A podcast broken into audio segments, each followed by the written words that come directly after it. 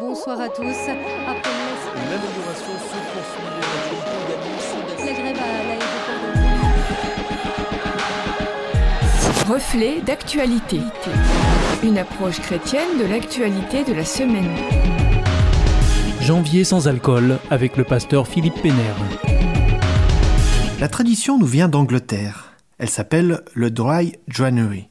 Entendez la traduction française Janvier sans alcool. L'idée est simple. Après un mois de décembre festif chargé d'excès alimentaires, mais surtout d'alcool, le corps a besoin de se purifier. Alors, rien de tel qu'une petite cure d'abstinence. Le but de ce défi est de ne pas boire une seule goutte d'alcool pendant un mois complet. Il est temps de faire un petit point sur notre consommation d'alcool. La France a un problème avec l'alcool. Selon l'INSEE, en 2016, le français est le huitième plus gros consommateur d'alcool pur. De fait, on y consacre pas mal d'argent, puisque cela représente 707 euros par an et par personne. Mais derrière ce chiffre, nous pouvons déjà deviner le fléau qui touche notre société. Dépendance, endettement, santé dégradée, hausse de la violence, accident de la route, maladie prématurée, accident vasculaire cérébral, et la liste est longue très longue des conséquences directes et indirectes de la consommation d'alcool.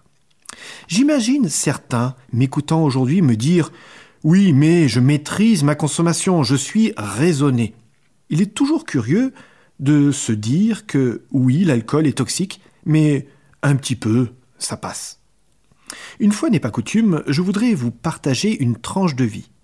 Dans ma région d'origine, on initie les enfants très tôt à l'alcool c'est parfois dans le biberon, et ce n'est pas une métaphore.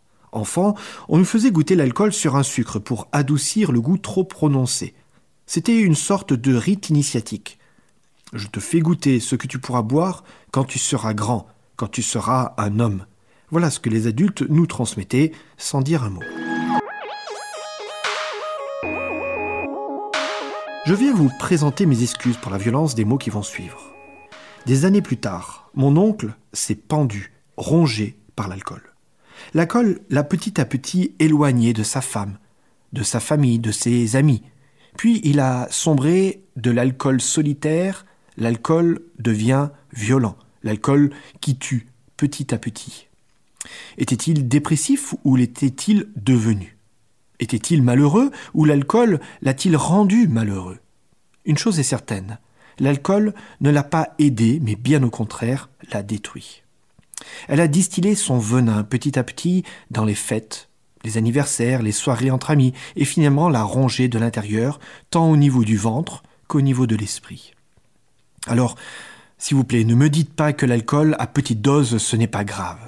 Quand j'étais pompier, dans 80% des interventions que nous faisions dans les foyers, l'alcool avait joué un rôle dans un processus de destruction relationnelle, émotionnelle ou physique.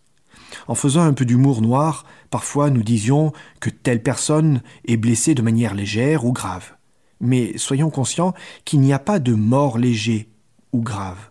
Un mort est un mort. Et c'est bien là le problème avec l'alcool. Il n'existe pas de consommation anodine.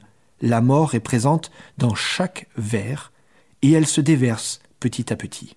La Bible n'évoque pas le fléau de l'alcool. La vigne et son fruit sont souvent le signe de bénédiction, mais en tant que fruit. La consommation, elle, est rigoureusement interdite pour une catégorie de personnes, le prêtre. Deutéronome 32 l'évoque en ces termes. Le vin, c'est le venin des dragons, c'est le poison cruel des vipères. Quelques versets en avant, le texte biblique parle de la sagesse du peuple, du manque d'intelligence et de discernement. En tant que chef, les prêtres sont donc invités à montrer l'exemple de ce qui est bon. Je voudrais terminer cette chronique en vous exposant très clairement ma pensée. Aucun produit toxique n'est bon, même à petite dose. Il n'est que l'amorce, la porte d'entrée vers des malheurs beaucoup plus grands. Mon invitation n'est pas de faire un dry January, mais une abstinence permanente. Ainsi peut-être rendrons-nous notre monde moins malade, moins violent. C'était Reflet d'actualité, une approche chrétienne de l'actualité de la semaine à retrouver en podcast.